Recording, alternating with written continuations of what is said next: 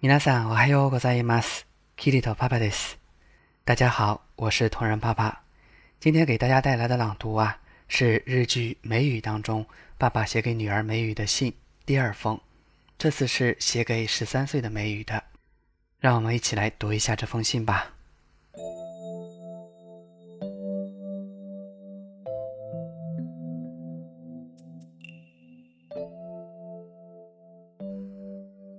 13歳のミュウへ。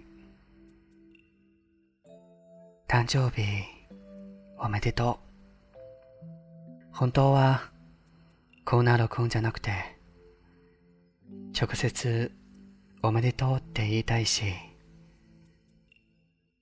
言うつもりでいるんだけどもしもミュウの誕生日を忘れてしまったりわからなくなった時のために今録音しています。中学校はどうですか？毎日楽しく学校に行っていますか？小学校2年生の時のミウはお医者さんになりたいっていう夢を持っていました。その前はバレリーナで、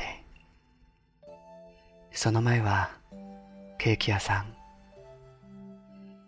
その前は幼稚園の先生になりたいって言ってました。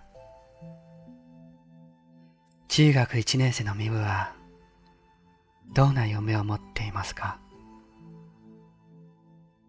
これから先いろんな人に出会っていろんな経験をして考えも変わると思うけどとにかく夢を持つのは素晴らしいことだからミュウにはいつも大きな夢を持ってその夢に向かって頑張ってもらいたいと思ってます。人生には頑張ってもどうにもならないことや口けそうになる出来事がたくさん起こります。だけどたとえ夢が叶わなくても夢に向かって頑張ることが大事だと父ちゃんはそう思います。